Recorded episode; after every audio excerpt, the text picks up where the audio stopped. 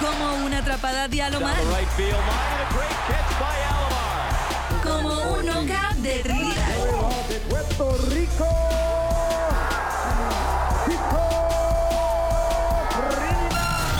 Así se vive el deporte Deportes.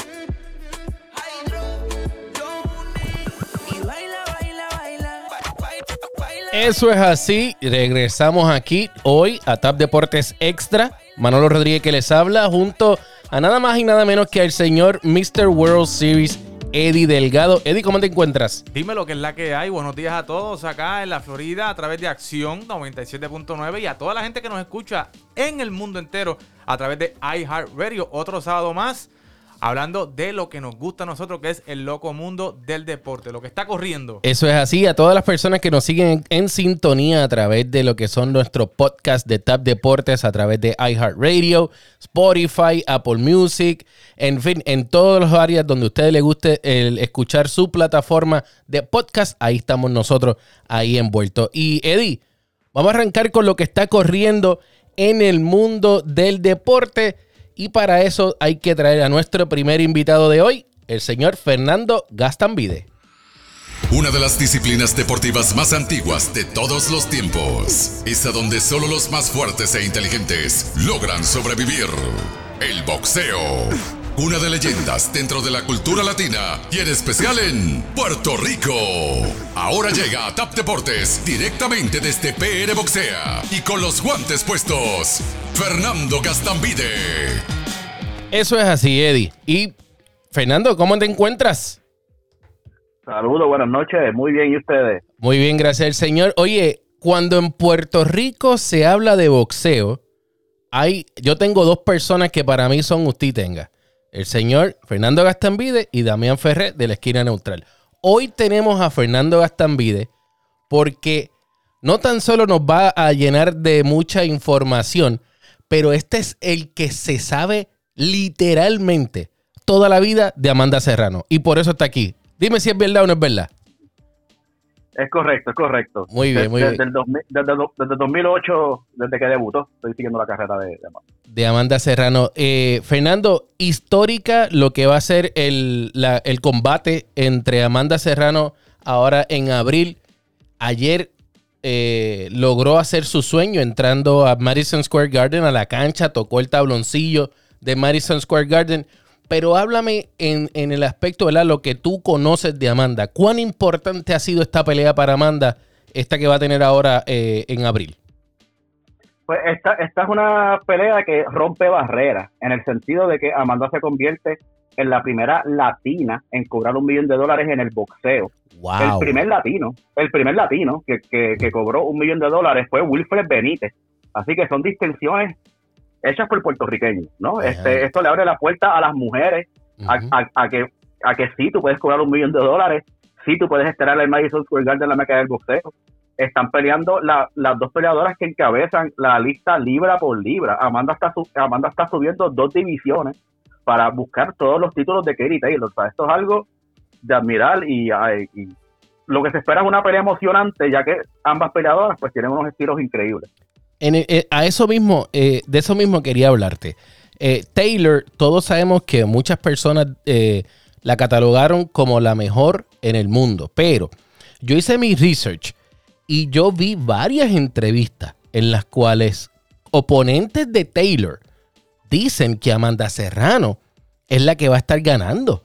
Incluso personas que le perdieron a Taylor dicen que Amanda Serrano tiene la ventaja porque ha perdido dos o tres pasos dentro del cuadrilátero, específicamente cuando en su última pelea, que se demostró un poco más lenta.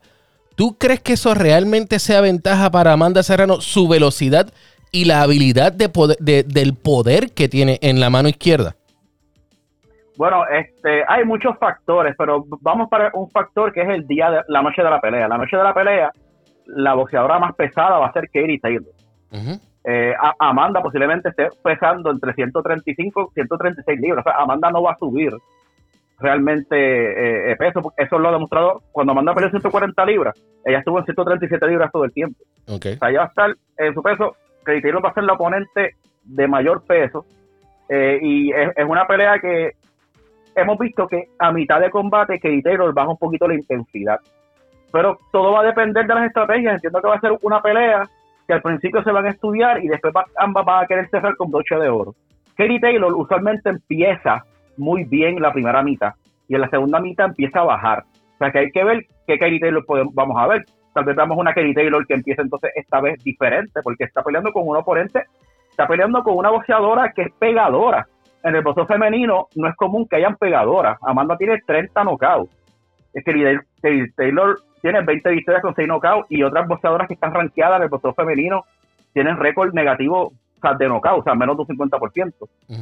O sea que Katie Taylor por primera vez se va a enfrentar a una, a una zurda pegadora que también sabe boxear y Amanda se va a enfrentar por primera vez a una boxeadora, campeona indiscutible, que tiene su boxeo y tira mucho golpe. O sea que esto va a ser una pelea de mucho volumen de golpe. O sea, esto es de estas veces que cuando cuando Pacquiao fue con Mayweather no hubo mucha acción. Cuando Tito fue con De La Hoya no hubo mucha acción. Yo creo que aquí va a haber mucha mucha acción. Correcto. Fernando, Eddie por aquí, saludos. Eh, Saludos. Definitivamente tú has dado la clave en lo que yo te iba a preguntar, que Amanda es una peleadora, ¿verdad? Con Una pegada increíble. Ella tiene 42 victorias, una derrota. Eh, Esa derrota fue en el 2012, si no me equivoco, contra Frida Sí. Wahlberg. Eh, y ahora Amanda está número 2 rankeada en el mundo, Katie está número 1. ¿Qué tiene que hacer Amanda eh, para eh, dominar esta pelea? Sabemos que Katie, tú lo has dicho, ¿verdad? Es una peleadora que empieza bien los combates, eh, pero ¿qué tiene, a, a- juicio tuyo, qué tiene que hacer Amanda Serrano para dominar este combate y ganar y salir victoriosa? Bueno, Amanda, desde que comenzó su carrera, la gente la veía como una peleadora agresiva, que solamente iba para el frente. Y hemos visto en estas peleas que Amanda también sabe boxear. Yo entiendo que tiene que empezar boxeando los primeros asaltos y, y después usar la agresividad. Acuérdate que son asaltos de dos minutos. Y. Amanda siempre entrena para estar agresiva esos dos minutos. O sea que yo entiendo que Amanda debe empezar eh, boxeando y cerrando fuerte la pelea y yo entiendo que tiene la habilidad para hacerlo. Entonces, que Taylor, por otro lado, es una boxeadora que empieza caliente. Y yo pienso que Amanda debe empezar un poco técnica y después este, cambiar a, a la agresividad. Fer- Y, y atacar mucho el cuerpo, atacar mucho el cuerpo de Kenny Taylor también. Correcto. Eh, Fernando, te pregunto, hasta el momento Amanda ha demostrado de todo, ¿verdad? En el mundo del boxeo eh, femenino eh, y ahora pues ha llegado a un nivel, ¿verdad? Junto a Jake Paul, ¿verdad? De, de ser la, la- la líder, la pelea estelar en el Madison Square Garden, siendo la primera pelea de mujer eh, estelarizada por, por eh, ¿verdad? Una pelea femenina estelarizada en el boxeo y en el Madison Square Garden. Eh, ¿Tú crees que eh, Amanda necesita, o sea, obviamente si gana eh, sería eh, extraordinario, pero podemos ya de- decir que Amanda Serrano es la GOAT de las boxeadoras femeninas en el mundo, ¿sabes? Si, aunque pierda la pelea el 30, pero si la gana definitivamente podemos decir que es la mejor boxeadora de todos los tiempos. Sí, yo, yo entiendo que sí. No tan solo por las siete divisiones, sino porque también le está ganando a la número una libra por libra. Una que, que también fue medallista de oro olímpico en Londres 2012. Correcto. O sea, estamos, eh, eh, esto, esta pelea se parece a la de Tito Trinidad y Oscar de la Hoya porque la Golden Boy, o sea, la Golden Girl es Katie Taylor. Entonces, Exacto. Amanda está viniendo como el lado B, aunque está con Jay Paul, está viendo como el lado B para hacer esta pelea. Entonces, pero nada, simplemente me gusta esta pelea porque, como ustedes sabrán, hace- en la pandemia, la pelea se quería hacer durante la pandemia en las instalaciones de Mushroom Boxing, o sea, el- en el patio de la casa de Eddie y la pelea se iba a hacer por poco dinero. Y el entrenador de, Amanda y manejador Jordan dijo que no, y mira ahora cómo está esta pelea. De hecho, así mismito lo mencionó en un tweet y con eso mismo es que quiero terminar esta, con esta pregunta. Y, no viene tanto sobre la pelea, sino viene más sobre lo que, ha, es- lo que está haciendo o lo que nosotros vemos que está haciendo Jake Paul. Estos hermanos Paul, ¿tú crees que realmente están haciendo un favor? O, o- o- porque, oye, y, y hago una pequeña pausa en la pregunta. Yo era uno de los que dije, esto es loco, lo que vienen aquí es a dañar el deporte. Pero estamos viendo lo contrario.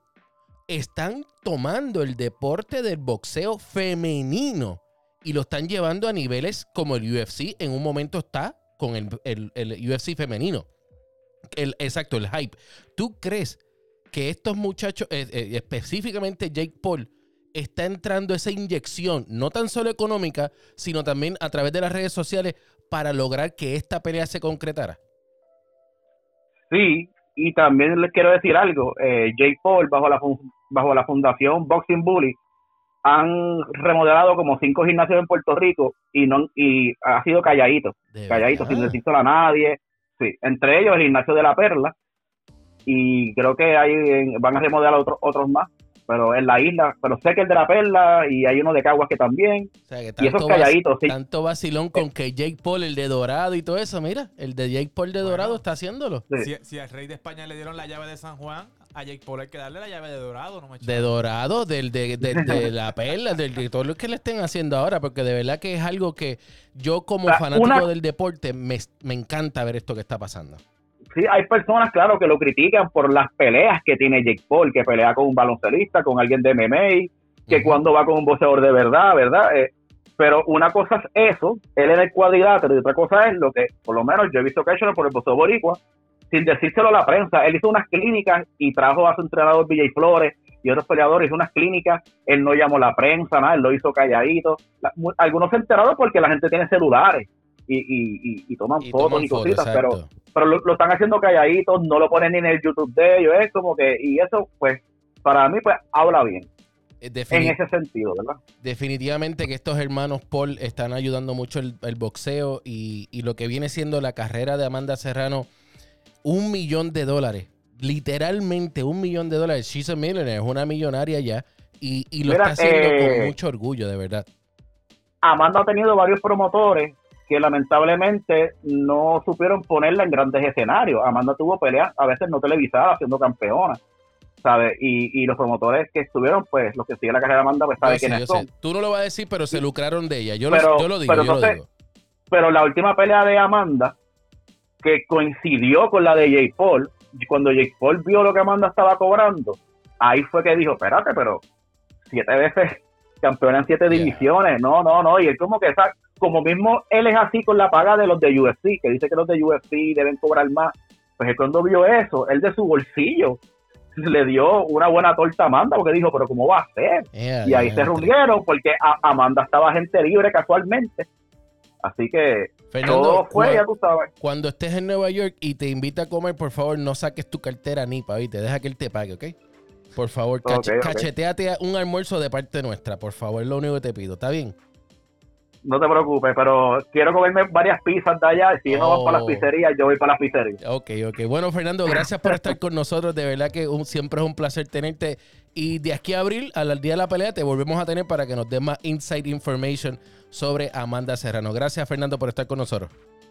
Gracias a ustedes. Buenas noches. Bueno, y hoy vamos ahora a hablar un poquito sobre lo que es el béisbol de las grandes ligas, Eddie. Eh, por favor, hermano, de verdad, ya esto me, me tiene, pero, pero de mal humor. De mal humor, de mal humor, porque no puedo decir otra cosa. Eh, viene, va a haber pelota, no va a haber béisbol. ¿Qué es lo que está pasando? Se está atrasando ahora todo. El World Baseball Classic se sigue poniendo eh, en se sigue alargando. Yo creo que prim- primero llega la Tercera Guerra Mundial y después entonces viene el World Baseball Classic. Háblame un poquito sobre eso, Eddie, por Pues favor. mira, lamentablemente eh, habíamos visto unos avances, ¿verdad? En las conversaciones, unos mini acuerdos que habíamos hablado la semana pasada, pero eh, esta semana eh, MLB y los owners. Sí, los esta es la música que va ahí, por Sí, favor. tiene que ir, pónmela ahí. Eh, habían acordado con la Asociación de Jugadores hacer una contraoferta a la oferta ya que había presentado los jugadores de béisbol, pero se trancó la cosa, Manolo. Los owners se echaron para atrás, los dueños de equipo se echaron para atrás y ahora han levantado la mano y han pedido mediación federal. Pero los jugadores ya dijeron que no la quieren. Y de inmediato, al otro día, los jugadores dijeron que ellos no necesitan mediación, no necesitan un mediador federal, sino que se sienten a la mesa y que negocien, ¿verdad? Y que, y que ellos, pues, ellos hicieron una propuesta justa para, para ambas partes, pero obviamente, ¿sabes? Eh, los, los dueños de equipo están cerrados. Eddie, definitivamente con. Eddie, definitivamente y con esto vamos a, a- a- a dejar este tema, pero yo tengo una sola cosa que quiero hablar. Y es porque quiero tocar el tema en la semana que viene. Trevor Bauer ha salido de show Nadie está hablando de Trevor Bauer y su y su, Su y lo- caso. el caso de violencia doméstica. So, si volvemos a la liga, vuelve, ¿qué va a pasar? Vamos a volver a va a volver a jugar. ¿Qué va a pasar con, con Trevor Bauer? MLB nunca tomó decisión sobre lo que iba a pasar con Trevor Bauer. ¿Por qué con él no? Y con Marcelo Zuna rapidito lo suspendieron. Y con otros los han suspendido. ¿Por qué con Trevor Bauer no? Ahí te dejo esa. Pero vamos a hablar sobre la NBA. Se mencionaron las reservas. ¿Quién te decepcionó que no está ahí? ¿Quién Mano. te decepcionó? Para mí, la Melo Ball. Uno de los que me decepcionó que no está. Pero ¿quién fue el más que a ti te decepcionó? Bueno, está la Melo Ball, es uno de ellos. Eh, mano, Shea Gilgius Alexander. O sea, eh, Ah, pero eso tú lo estás está- diciendo, pero lo tienes en tu fantasy. No, también lo tengo en mi fantasy, pero, mano, o sea, el tipo está, el tipo es el, el número uno en OKC, o sea, y si venimos a hablar de, de, de otra Es la juventud, ahí, pero lo que pasa es que el equipo no gana. Está bien, yo, entiendo, yo entiendo tu punto, pero el equipo no es uno que te que gana, no te vaya, no, no es como ahora mismo yo comparo a, a- al- a Alexander contra la Melo Ball. La Melo Ball ahora mismo está sembrado Sí, entre, sí, los, sí, entre los playoffs. Y eso no lo estaríamos diciendo hace dos años atrás, Claro. de que iban a estar sembrados. Pero en la, en la conferencia del oeste tenemos a Devin Booker, Luka Doncic, Rudy Gobert, Draymond Green, que no va a estar, ya lo dijo, que no va a jugar, Donovan Mitchell, Chris Paul y Carl Anthony Towns. Mientras que en la conferencia del este tenemos a Jimmy Butler, Darius Garland, que se lo merece sumamente lo bien. hablé, lo hablé aquí la semana pasada. Con los Cleveland Cavaliers, James Harden, que se, se rumora de que va a haber cambio para los Sixers. Mm, Está interesante eso. Zach Lavine, Chris Middleton, James, eh, Jason Tatum y Fred Van Vliet. A mí Fred Van Vliet, a mí nunca me ha gustado él. No me gusta. No, me, no sé. Lo que pasa es que venía de la sombra de Kyle Lowry. Pero ahora te digo yo, Toronto no ha ganado. No, por lo tanto, no. Pues. Tienes buen punto. A mí esa no me... Esa yo no se la compré. Pero Hubiese puesto otros, otros jugadores. Pero recuerda que las reservas las escogen el coach y el coaching staff de, de- de los par- par- partidos de estrella, ¿me entiendes? Que no es, no es los- el público como los starters, como los inicialistas, que los escoge el público. Las reservas las escoge el coaching staff que va a estar eh, eh, jugando ese día. So, ¿Tú crees que entonces la Melo Ball, ¿quién más, quién más tú crees que fue un bust aquí? Déjame Bueno, ver de hay, los- hay otro como Domantas Sabonis, que es un Pero estuvo lesionado, estuvo lesionado. Está bien, pero, Pero, sí, sí, tiene sí, número para entrar ahí. tiene los números para entrar. Eh, hay, hay jugadores. Jalen, Jalen Brown de Boston, no Ay, está. por Dios. Por Dios. Jalen Brown es otro que están a punto de sacarlo como bolsa bomba. Eh, Tyler Hero. Nah. ¿Tú crees que no? Oye, el mismo, el mismo eh, Charles Barkley estaba diciendo que Tyler Hero es un jugador que debería de estar ahí por lo que está haciendo por el equipo. Sí, si sacamos a Jimmy Butler, pues quizás Miami tuviese siete derrotas más. Eso para mí, para Sí. mí. Pero Tyler Hero, cuando Jimmy Butler no está, Tyler Hero se crece. O sea que, para, no sé, yo lo veo de esa manera. No, No, sé. claro, pero yo, yo, yo para ponerlo ahí tengo que sacarlo de entonces de Miami porque yo no puedo poner un tipo sexto Ay, ¿Para dónde lo vas a mandar? Para Boston. No, no, no, no, no, no, para, otro equipo que sea, que sea titular. Para los, para los Orlando Tragic.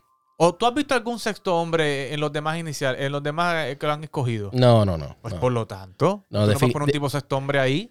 Yo, yo- sería bueno eh, ver eh, a qué equipo caería bien Tyler Hero, porque va a ser agente libre, va a ir a la Ya. agencia libre y le van a dar una Es funda de chavo. Él tiene que irse de Miami porque si no lo van a poner de, de, de estelar, eh, Manolo, tiene que irse a brillar a otro lado.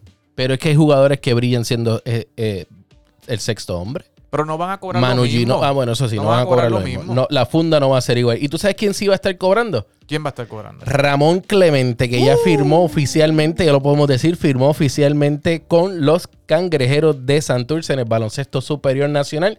Y si no has visto ese video de la firma, que fue algo bien eh, jocoso que se hizo con Ramón Clemente, puedes entrar a nuestras redes sociales bajo Tap Deportes para que allí veas ese video, deje tu comentario y le invito a que todos ustedes nos sigan a través de todas las redes sociales bajo Tap Deportes. A Eddie lo pueden escuchar todos los días aquí en Acción 97.9 y toda nuestra programación de, de la semana a través de YouTube, Facebook e Instagram y también a través de Twitter. Eddie, será hasta el próximo sábado. Más rápidos que Peco y Bolt. Así corre la información en Tap Deportes. Este programa es una producción exclusiva de Tap Deportes.